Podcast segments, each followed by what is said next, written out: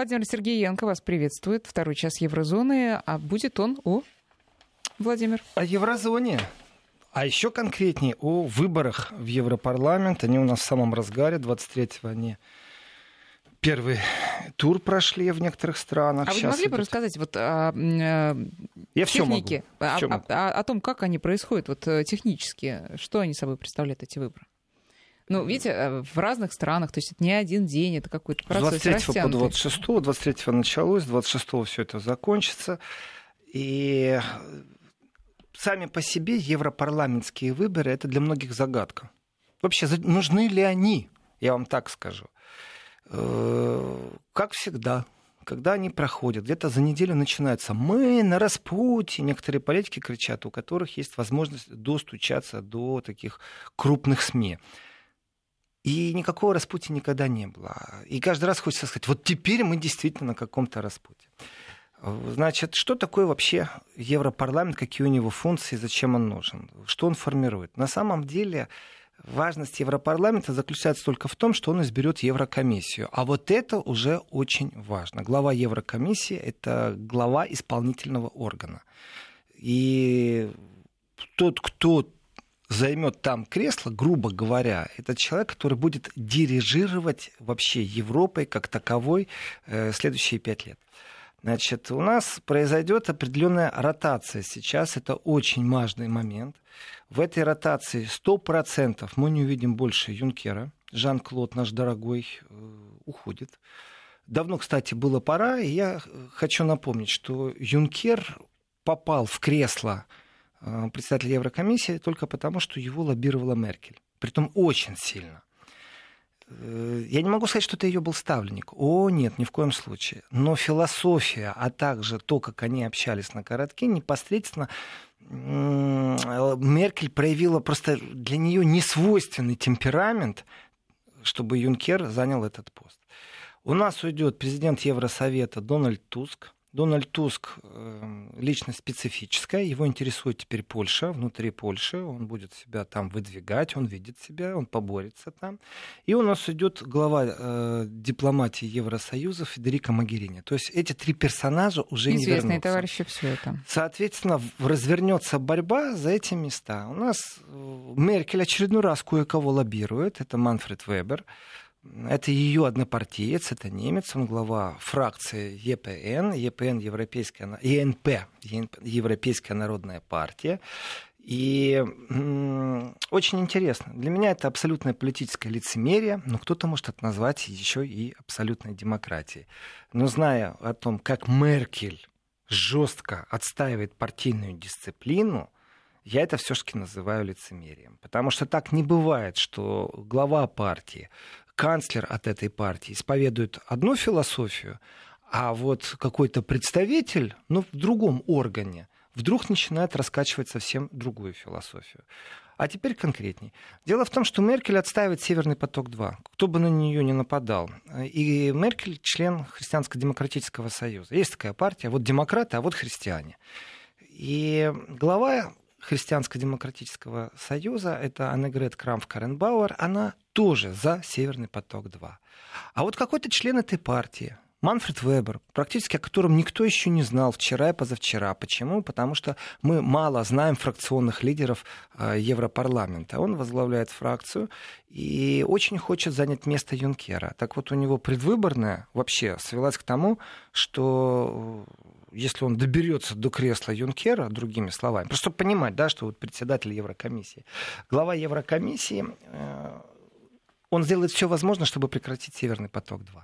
Итого, однопартиец Меркель говорит о том, что он не хочет, чтобы был Северный поток-2. То есть, получается, расшатанная партийная дисциплина, то ли Аннегрет Ранф Каренбауа не может справиться с партийной дисциплиной, тоже показатель очень сильный, то ли вообще это идет вот политическое лицемерие, такая двойная игра. Знаете, в любом случае наша партия выиграет, потому что я такая вся безвинная, настаиваю, что Северный поток-2 должен быть, говорит Меркель, и тут же одна партиец говорит, что, ну, если я стану главой Еврокомиссии, его не будет. Ничего ж себе, уважаемые господа, у вас предвыборные кампании. Вот она прямо сейчас происходит, прямо сейчас выборы происходят. Последний участок закроется в Италии в 23.00 в воскресенье в связи с тем, что некоторые организации, а также люди очень серьезно относятся к тому, что в воскресенье работать нельзя, исходя из религиозных соображений, то результаты голосования в Италии мы узнаем только в понедельник 27-го. И до этого никто не имеет права публиковать результаты, которые проходят по странам. Так вот, никому неизвестные политики идут в этот Европарламент. Предвыборная кампания достаточно скромна. Никто этих людей не знает. Они ничем не прославились. И у них шикарные зарплаты, как у депутатов Европарламента. Просто очень шикарные зарплаты. Э, место жирное. Коты это жирные. И вы не поверите, я сейчас, э, если честно, цитирую одного из великобританских политиков, который сказал, что с этими жирными котами э, мы кашу варить не будем. А вот что касается непосредственно очень интересного нюанса, это я бы хотел пройтись по, по структуре, у кого какие шансы на выборах в Европарламент. Значит, есть глобальная партия. Э, Европейская народная партия — это мощнейшее объединение – Туда входит 16 лидеров глав государств Евросоюза это в том числе, между прочим, хотя и приторможено, например, Орбан тоже входит в эту европейскую партию народную. И получается пересечение по такой объединенной партийной линии, такая вся надпартийная структура, которая тоже партийная структура. Мы даже не знаем, кто ее возглавляет. Имя, фамилия, пожалуйста, в Википедии находим в течение секунды. Этот человек ничем не известен. Но, тем не менее, это руководитель партии, внутри которой 16 глав государств. Ого, скажу я вам. В том числе и Орбан, и Меркель. Они, получаются, однопартийцы по этой системе, хотя вот с Орбаном большие проблемы. Почему? Потому что ставленник Меркель Манфред Вебер, которого э, очень сильно пиарила Меркель, под ручку с ним выступала. В общем, такой ему устроила э, выездной тур, даже пиар-тур, я бы сказал. Поставил условия Орбану, при том, что он всего лишь навсего глава фракции в Европарламенте. Орбан – глава государства. И в преддверии европарламентских выборов Манфред Вебер начал ставить ультиматумы Орбану. Мол, мы тебя из партии исключим, ты вообще провинился, и поставил условия, одно из которых было возвращение Цороса в виде университетов и свободной деятельности на территорию независимой Венгрии. Кажется, бред. Но как разговаривает глава фракции, уже есть показатель с государством Венгрии в лице премьер-министра Орбана. Он ему ультиматумы ставил. Мол, ты хочешь с нами быть в партии? Ты хочешь быть с нами в обойме здесь, в одной? Ну тогда давай, принимай наши условия. Где прописано, в каком уставе, какое отношение имеет вообще этот Цорос к европейской партии? Объясните мне, пожалуйста, народной. Какое он отношение имеет? Какое отношение имеет фракция этой партии в Европарламенте к тому, чтобы премьер-министру независимого государства ставить такие условия? Где это прописано? Это не имеет отношения ни к свободам, ни к правам человека, вообще ни к чему. Вот она, правдивая демократия в полном своем э, объеме и в своей красоте. Очень интересный нюанс о том, у кого какие шансы есть. Значит, там очень интересная система финансирования предвыборной кампании. Без этого нюанса картина будет неполна. То есть вот если я сейчас начну говорить фамилии этих депутатов, кто что представляет, это люди, которые нам ни о чем не говорят. Вообще никто их не знает. Мало того, я так скажу, что многие люди, которые годы сидят в Европарламенте, э, внутри там, Австрии, внутри Франции, внутри Германии, никто не знает их. Вообще, кто это такие? Их мало кто знает, но в своих партиях они, конечно, известные люди. Но в стране полный мрак. И вот этот полный мрак, оказывается, влияет на определенные вещи. Но вначале, вот действительно, для осознания того, как это происходит, вот это вот демократия. Значит, существует главная партия, вот чтобы понятно было, это партия, которая объединяет 33 э, партии, 16 глав государств. Там достаточно сильно все. Э, это самый известный человек, берем его Меркель. Вот партия Меркель, чтобы понятно было, она вот там. У них э, финансирование из Евросоюза на предвыборную кампанию, я сейчас говорю только о финансировании из Евросоюза, составило 15 миллионов. Ни много и ни мало, но они есть. Точнее, сумма 15 миллионов 663 тысячи. Сумма эта истекает из того, сколько членов вашей партии присутствовало э, в парламенте, и вот там как-то оно рассчитывается.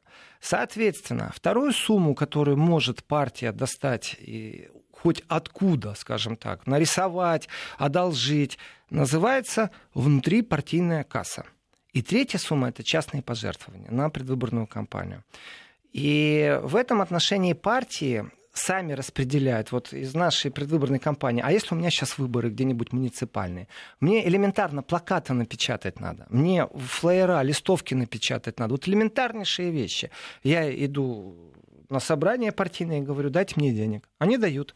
Но говорят, вы знаете, ваши европарламентские выборы хорошо, но мы теряем голоса в Саксонии.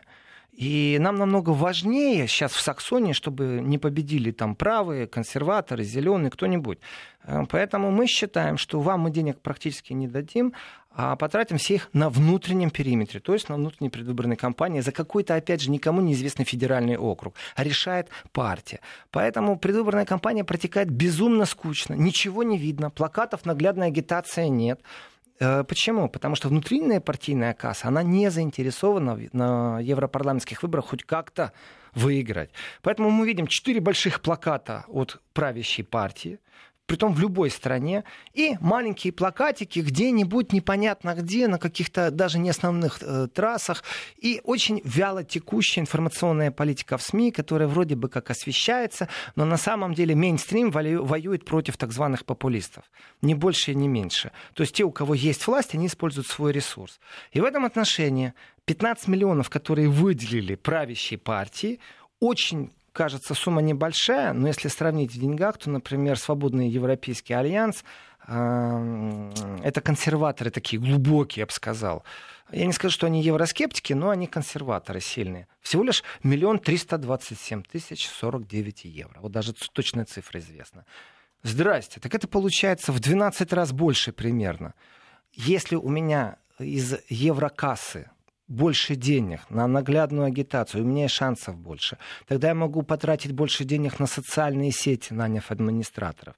Тогда я могу потратить на рекламу, не только это наглядные листовки. Реклама в соцсетях тоже стоит денег. Для того, чтобы перед вами выпрыгивало окошко с объявлением, что мы за лучшую Европу. Потрясающий слоган. Я его прочитал на разных языках раз 30 по Европе, и только разные партии, при том, что иногда даже непонятно, кто этот человек, откуда он взялся. Главное, чтобы он был фотогеничен, чтобы хоть как-то выглядел на плакатике симпатично. Все.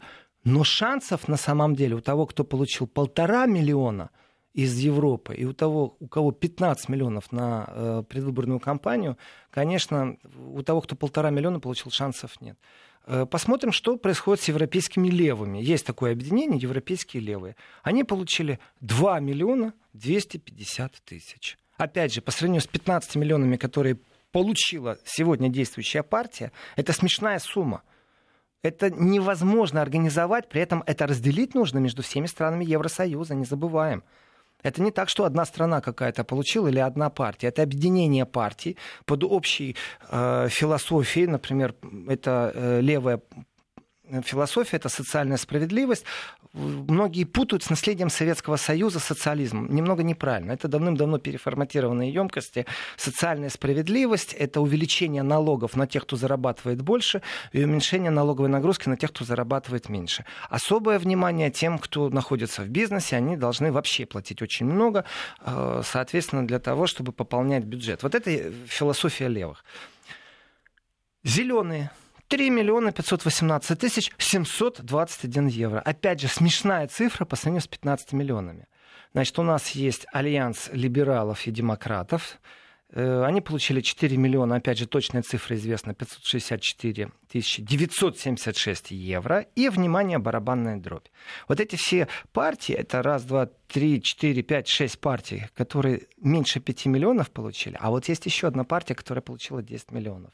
Это социал-демократическая партия Европы. Она получила 11 миллионов 475 тысяч. Итого, рассматриваем под микроскопом, что такое социал-демократическая партия Европы. А для этого все очень просто вот в течение, там, я не знаю, трех минут сейчас объясню, что это такое на примере Германии. В Германии коалиция состоит из трех партий. Канцлер Германии, представитель Христианско-демократического союза, министр внутренних дел, представитель э, Христианско-социального союза. Это абсолютно сестринская партия, просто из Баварии. С условием, что э, Меркель не принимает участие в предвыборной Баварии, а баварцы не принимают участие в предвыборной э, кампании Меркель. Вот и все. На самом деле братья, сестры, близнецы, хотя они иногда очень сильно даже ругаются. Но повестка полностью одинаковая, это один целый механизм. Но есть еще в коалиции кое-кто, это социал-демократы, которые полностью размыты как партия. Они потеряли огромное количество. Но чтобы нашим радиослушателям было понятно, о чем я говорю, это партия Шредера. Шредер был канцлер Германии. Шредер не стесняется быть другом России. Сегодня эта партия практически размыта. Она хоть и в правительстве, у нее есть министерские кресла, но это партия, которая э, мечется, которая не имеет нормальной повестки, которая ничем практически не, отявляет, не отличается от партии Меркель. То есть такая безликая партийная структура, но которая умудрилась захватить министерские кресла и катастрофически падает э, у избирателей проценты не только в симпатиях, но и в голосах. Притом это уже вот после Шредера такое ощущение, что хуже не будет. Вот сейчас на европарламентских выборах может произойти хуже. Но тем не менее, эта партия является коалиционной партией, партией Меркель, чтобы возглавлять правительство Германии.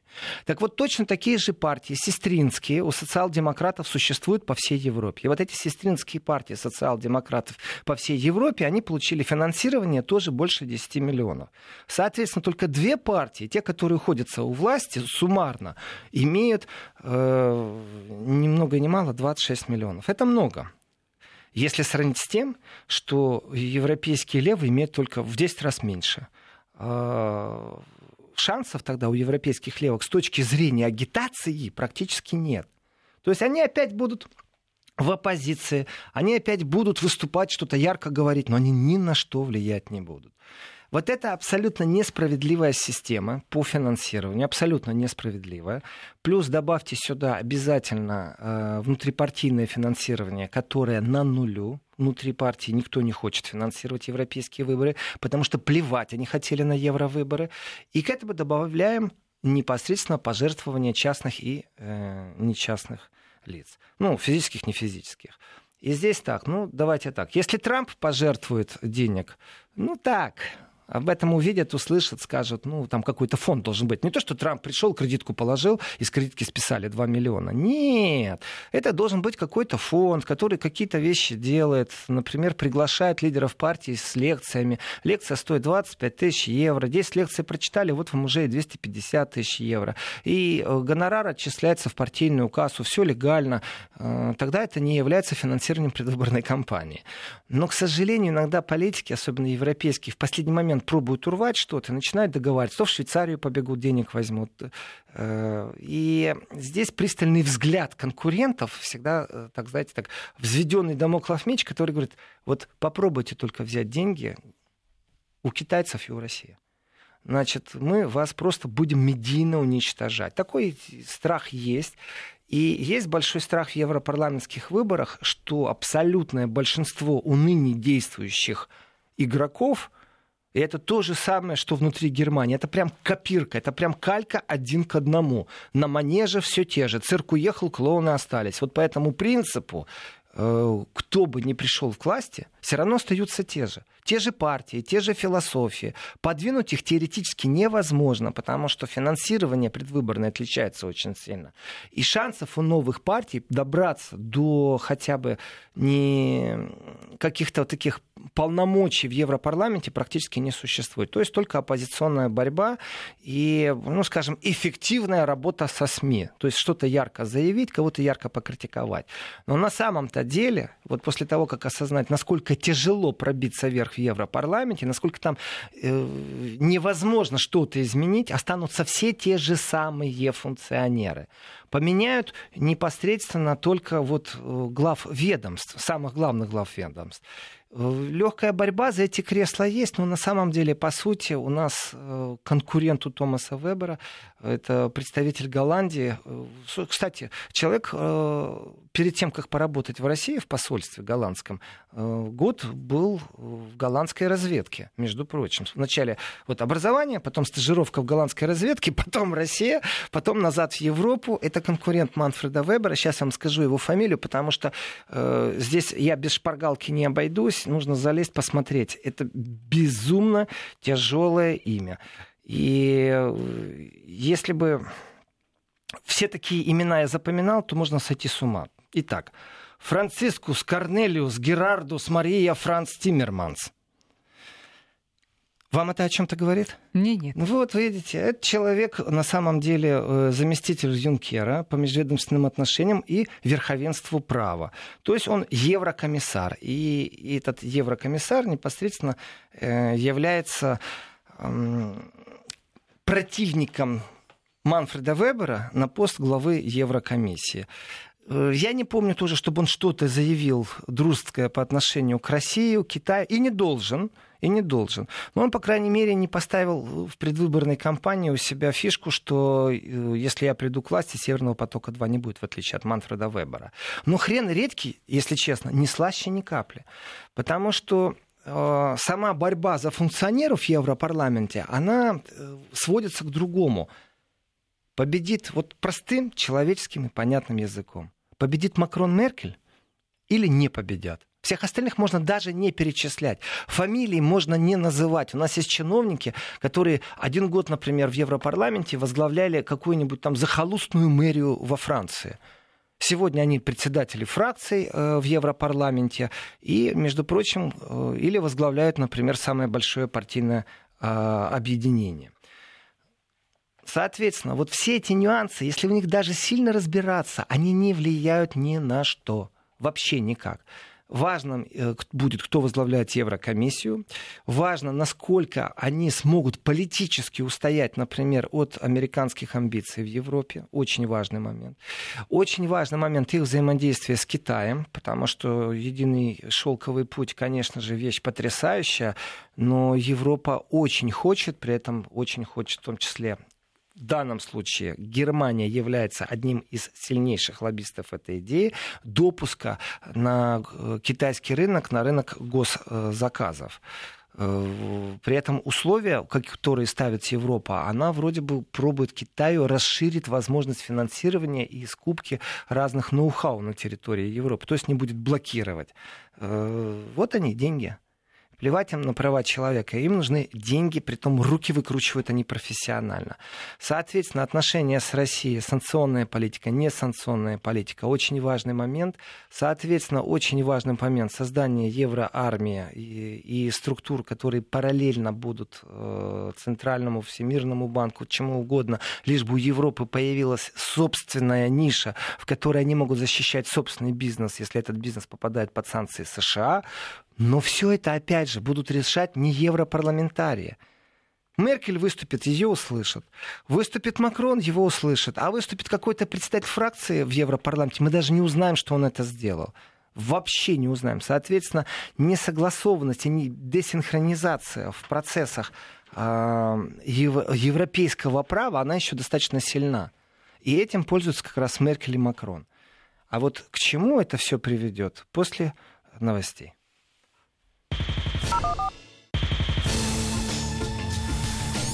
Еврозона. 12.34 в Москве и последняя часть Еврозоны. Пожалуйста, Владимир. Екатерина, вот э, когда говоришь фамилии, имена неизвестных людей, вам вообще интересно, чем они занимаются? Вот, вот, вот вообще, если не, непонятно ни к чему, что Нет, о чем. Но смотря на какую должность они претендуют. Если они в Европарламент, а я при этом э, в еврозоне живу, то вообще-то интересно. Вообще-то интересно. А если вы четко знаете, что вот эта неизвестная для вас фамилия еще минуту назад э, делает все возможное, чтобы, например, ухудшить отношения России и Евросоюза, тогда это становится интересно. Ну, это в любом случае интересно, но теперь еще интереснее. Теперь еще интереснее. Вот примерно к этому сводится фильтрация того, что и как говорили политики в, предвыборной кампании по Евросоюзу, потому что они либо не говорили о России, либо говорили плохо. А вот те, кто говорили хорошо, здесь нужно, конечно же, э, вернуться к скандалу на Ибице. Потому что видео на Ибице, теперь оно так и войдет в историю, видео на Ибице, это, в принципе, такой... На Ибице. Ибица, да? Ибица, да. А, ну, хорошо. Значит, чтобы вид... слушатели понимали, о чем речь. Э, хорошо, по-другому. Э, видео не на Ибице и на Ибице, а видео, которое э, доказывает, что вице-канцлер Австрии Ханс Кристиан Штрах в принципе, мог быть втянут в коррупционный скандал, потому что само видео не дает этого понятия. Там, тем, кто не в курсе, сейчас объясню в двух словах, это э, женщина, вроде бы какая-то родственница олигарха, которая рассуждает на тему под легким шофе вместе с вице-канцлером о том, что могла бы пожертвовать деньги на э, партию, э, также могла бы с удовольствием купить какой-нибудь СМИ в Австрии и с удовольствием получила бы госзаказ австрийский на что-нибудь. Э, видео было сделано в 2017 году, и вот аккурат перед э, самой горячей фазой, перед началом выборов в Европарламент, оно всплыло. Всплыло в Германии, не где-то в другом месте. Одновременно удар нанесли Шпигель и Зюддойче Цайтунг, такие сильные СМИ, скажем, что еще можно о них сказать. Э, и этот удар был настолько сильный, я так скажу, что колебания, землетрясения, которые произошли, Э, в принципе, ощутимы по всей Европе. И ущерб нанесенный э, сделан профессионально, что я могу сказать. Это снайперский выстрел непосредственно в сердце определенных э, политических сил европейских, не австрийских, а европейских. Потому что вице-канцлер, бывший уже вице-канцлер Австрии Ханс Христиан Штрах, он на самом деле был еще фигурой, которая ну, на себе концентрировала, я бы так сказал, представитель такой хорошей, широкой гильдии европейских беру в кавычки правых популистов и буду брать, потому что это слово надо заменить как- как-то в последующих технологических э, спорах о политике. Но, тем не менее, как э, правый популист, он был действительно представитель целой гильдии. Именно европейских объединений. И здесь дискуссия очень сильна. Мейнстрим этих людей без апелляционно просто уничтожает. Их называют там раздутые патриоты, раздутые индюшичьи патриоты, псевдопатриоты и много-много что в таком духе. Значит, в принципе, по философии эти люди выступают за две вещи. Первое – нормализация отношений с Россией – Второе, на увеличение суверенитета в странах Евросоюза, уменьшая тем самым брюссельскую вертикаль и возможность брюссельской, верти... брюссельской вертикали э, э, контролировать бюджеты стран и предписывать эти бюджеты стран, а также распределение.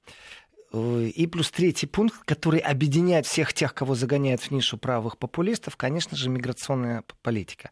Вот здесь вот эти три карты все время меняются. То есть на первое место выходит иногда миграционная политика Евросоюза, и здесь, конечно же, объединения очень сильны, и поддержка народа очень сильна, как бы пропаганда не работала о том, что мы добрые, мы должны позволить иммигрантам э, захватить практически все низовые э, рабочие места в Европе, это хорошо, но звучит на самом деле как-то бредово.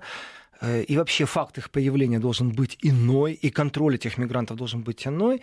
Скажу так, отношения и взаимоотношения с Россией в зависимости от страны иногда сильнее, иногда слабее. Ну, например, берем Австрию зимой, например, там 16 года холодно, морозы, снега, такие снега сильные, что э, не успевают расчищать дороги, и люди действительно закрыты в своих домах. Ну вот просто не могут их покинуть. И в этот момент начинаются перебои с газом.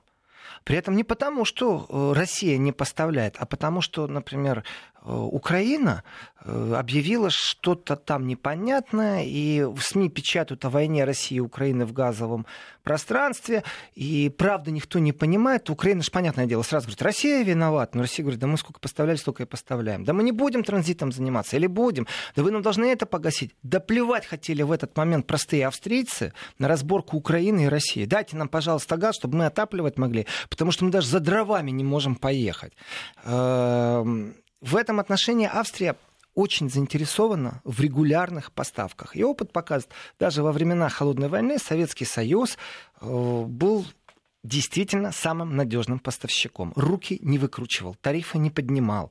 И э, транзит существовал через другие страны. Соответственно, если происходит сбой с транзитом, дайте мне план Б, по которому я могу получать отопление. Интересует ли это, например, такую страну, как Португалия? Ну, поставки газа в Австрию. Да нет, конечно. Соответственно, плевать они хотели на улучшение отношений с Россией, на санкционную политику, которую продавливает США, уменьшая суверенитет Европы в определенных решениях. И здесь такой зазор торговли. А кого еще интересует в Европе поставки газа из России? Я скажу так, Германию очень интересует. Э, если Германия расстанется с определенным видом выработки электроэнергии, то единственный, кто может ей помочь в этом отношении, это Россия. А если в этом отношении поможет Америка, то, в принципе, Германия прямо на наших глазах обеднеет, потому что газ будет раза в два дороже. Ну, может, полтора, но все равно обеднеет. Может, даже э, разница будет аж в 20%, как говорят определенные скептики, э, того, что сжиженный газ может конкурировать. Но дело в том, что у России тоже есть сжиженный газ, вопросов нет. И его себестоимость все равно будет конкурентоспособной по сравнению с американским или катарским сжиженным газом, потому что Россия для сжижения газа может использовать природные условия. Это свои северные регионы. Нюансов очень много. Цель — заставить Европу покупать американский газ. Все методы хороши. И вот э, непосредственно вице, бывший вице-канцлер Австрии Штрах он был таким, ну, я бы так сказал, э, парнем, который мог рубать правду матку в глаза, не стесняясь где угодно. Допустив сильнейшую ошибку в 2017 году, непозволительную роскошь с кем-то так общаться. И мне действительно все равно, стебались они в этот момент с этой женщиной, которая представилась э, родственницей олигарха, или действительно обещали его заказ, мне все равно. Он подвел всех тех, кто вокруг него консолидировался. И здесь есть такое понятие евроскептики. И здесь происходит подмена. Наблюдая всю предвыборную кампанию Евросоюза, могу сказать, постоянно тех, кто у власти, то есть Макрон, Меркель, вот эти либерально-зеленые оттенки, которые существуют, они демократы, конечно же. Просто так получилось, что у них СМИ в основном в руках, поэтому они и навязывают определенное мышление, не стесняясь врать. Э, тому, кто меня сейчас пробует э, спросить, а что же не врали? Ну, например, все, что связано с мигрантской политикой, Меркель врала. Начиная от политики в СМИ, заканчивая жалостными Э, картинками и заявлениями «мы сможем». А жалостливые картинки — это вместо молодых мужчин, тысячами идущими в Европу, показывали женщин с детьми на руках, вызывая у нас жалость. Соответственно, манипуляция сознанием была налицо. Так вот, если говорить не о миграции, а если о борьбе философий, то Макрон и Меркель на этих европарламентских выборах находятся под очень сильным давлением. И здесь есть потрясающий нюанс. Дело в том, что землетрясение, которое было профессионально создано на территории Австрии из Германии, еще раз, выстрел, снайперский выстрел в самое сердце Австрии было проведено из Германии при помощи немецких СМИ. Если я еще отмотаю на три дня до этой публикации в СМИ заявления главы разведки Германии, который вслух сказал о том, что Австрия, скорее всего, сотрудничает с Россией. Это моя легкая интерпретация, но если прочитать его заявление, именно так это было, то я говорю о спланированной атаке. И если в этой спланированной атаке существует заявление главы спецслужбы в Германии, то я говорю о том, что спецслужбы вообще за этим всем стоят. Я делаю выводы просто из того, что доступно. А есть же еще то, что недоступно, об этом мы узнаем когда-нибудь из судов. Э, я думаю, все подтвердится, по крайней мере, уж из больно красиво. Из каких судов? Э, суды очень простые. У меня простой вопрос к вам, Екатерина. Вот простой человеческий. Политика сейчас в стороне. Скажите, пожалуйста, вот представляете, вы э, частным образом с кем-то общаетесь, позволяете себе излишнюю откровенность, находитесь в состоянии шафе, Не могу и себе такое представить Хорошо, вообще. просто Абсолютно. позволяйте себе лишнюю откровенность. Вас кто-то снимает на видео, а потом это выкладывают в сети и разгоняют это с помощью самых топовых СМИ по не то что по стране, а вообще думаете, по миру. Вот Вам это приятно? Вот, нет, вот этот вот вице-канцлер Штрах в его положении, в котором он сейчас находится, он будет еще в суды подавать? Э, ну, во-первых, задело не только его, не он один там был. Это во-первых. Во-вторых, э, есть такое понятие личная сфера. Вы знаете, мало ли что я говорю у себя дома. Я могу в сердцах... А он не у себя дома Даже был, на своего друга наехать, если честно. Он был в гостях в гостях, мне разницы нет. Мне сам факт того, что за мной кто-то подглядывает, мне уже сам факт этот неприятен. Ну, я имею право на свою личную жизнь. Ну хорошо, жизнь. даже если суд, э, так сказать, обвинит тех, кто таким образом следил за его частной жизнью, и потом это все опубликовал, это все равно же ему не поможет. А кто организовал это? Если это случайная съемка, это одно, а если это спецслужба, это другое. А если у нас есть уже э, люди, которых можно подозревать, то вынести по этому решению может только суд. И Перерыв.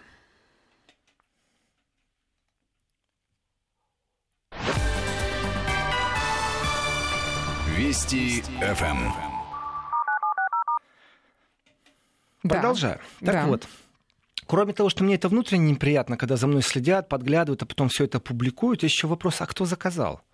Соответственно, когда известно, кто заказал или есть подозрение, то можно подать на них, на организацию, на кого угодно в суд можно подать. А суд примет решение, виновны они или невиновны. Поэтому судебные решения, конечно же, будут. Точно так же, как и запросы в спецслужбы, кто это разрабатывал. Все это будет. К сожалению, бюрократически это будет очень тяжело пробить. Плюс, понятно, э, спецслужбы стоят за десятью замками, и не будут они хвастаться, что они провели атаку на ближайшего соседа. То есть вот я как журналист могу предположить в данном случае, как ведущий еврозоны могу предположить, как публицист, как политолог могу предположить, что это был спланированный удар. Уж больно как-то складно получилось заявление главы спецслужбы Германии и публикация в топ-СМИ Германии. Но если рассмотреть под э, увеличительным стеклом по ком пришелся удар и по чем пришелся удар, то в первую очередь по объединению именно тех радикальных, жестких консерваторов вообще по Европе. И центр тяжести в Европе, он достаточно крепко был вот там, вот где-то в либерально-левой среде. Не забываем туда еще домешать партии зеленых. Сейчас он давно уже сместился в правую сторону. Но технически, конечно же, те, кто у власти, с тем финансированием, которое я озвучил в первой части программы, у них есть силы противостоять именно как функционеры, то есть оставить за собой самые главные посты, сопротивляясь вот этим новым веяниям. Э, Не забываем, что Ли Пен э, выходила на финишную прямую в гонке за кресло президента Франции. И вот здесь в Европарламенте может произойти очень сильное смещение. То есть потери неизбежны для правящих коалиций, для правящих партий в Европарламенте. Опять же, приведу пример. Это в понедельник будет разговор о вотуме недоверия канцлеру Австрии э, и Курцу. это Курцу. Это такой, знаете, момент очень сильный. Это, опять же, выстрел из Германии произошел, снайперский. Притом настолько точечный, настолько ювелирный, но за, Ну, это затрагивает он вторая, очень много. вторая серия того же самого сериала. да? Конечно. Да. Это После- вторая серия. Это, это все последствия вот этого прицельного выстрела. Вы- Я бы сказал так. Нравится, не нравится, но произведен он блестяще, в, в идеально правильное время. Тайминг из перфект в любом случае. И э, фигура, которую выбрали для вот этого точечного выстрела в информационном пространстве, в информационной войне, тоже выбрана просто идеально. Конечно же, очень сильно ошибку допустил сам вице-канцлер. Ну, это его проблемы. Вот пусть расхлебывается, потерял он много. Так вот, у нас есть правые силы, которые это Сальвини, а это все-таки, давайте так, тоже вице в Италии. Это представитель правительства. Ле Пен, сильнейшая фигура. И вот эти две фигуры, можно так сказать, противостоят Макрону и Меркель. Из Германии не настолько сильны противопоставления альтернативы для Германии партии, вот правых консерваторов, вот как это есть в Европе. Нет такого яркого лидера на уровне Сальвини. Здесь очень важный уровень. э, И э, Курц при всей своей, скажем так, э, положительной нейтральности и не то чтобы легкой симпатии, но прагматики в отношениях с Россией является, ну, скажем так, человеком, который не то чтобы устраивал, я пробую найти такие, знаете, демократические нейтральные слова, толерантные какие-то, но на самом деле он устраивал в том числе и Россию, если так честно говорить, в том числе и Китай, потому что в нем присутствовало здравомыслие, даже США, как бы оно ни было, в каком противостоянии бы они ни были, потому что в нем присутствует прагматическое мышление. Вот в понедельник мы узнаем, вообще останется ли он канцлером, между прочим. А почему в понедельник? Рассказываю. Дело в том, что кресло, которое расшатывает под всеми, оно бьет вот это землетрясение австрийское, оно ударило по Европарламенту, по выборам в Европарламент. Кажется, что набрали обороты. Вот. Но на самом деле Австрия не является решающим фактором в Европарламенте. Эм, И удар по Австрии, он, конечно, ударил по консолидации правых, но фигуры Ле Пена и Сальвини намного сильнее. И мы о них знаем намного больше, чем о Штрахе, вице-канцлере Австрии. Мы до этого скандала о нем мало что знали. И здесь затронуть может много кого что. Я сейчас не удивлю вас, наверное, Екатерина, если скажу, что, в принципе, даже кресло канцлера Германии может зашитаться, если выяснится, что они очень сильно потеряли позиции в Европарламенте э, перестановки по всей Европе сейчас будут. Некоторые министры уходят в Европарламент, из, ну, просто государственные деятели в разных странах могут уйти в Европарламент. Эм, простой пример. Опять берем неизвестную фамилию. У нас тут очень много неизвестных фамилий. Андрея Налис, она была министром э, у Меркель. Она сейчас возглавляет э, партию СВБ свободных демократов германских. Это как раз тоже, чтобы понятно было, это те, кто получил э, достаточно большое финансирование в Европе на предвыборную. Это опять те же самые коалиционные партнеры. Это те, у кого финансирование больше 10 миллионов. В разы больше тех, э, кто пробует что-то изменить действительно или отстоять, там, например, э, изменение Минских соглашений или отношения с Россией. Так вот, Андреас Налис, она возглавляет фракцию в немецком парламенте. В принципе, ее кресло как фракционного лидера не просто считает меняется.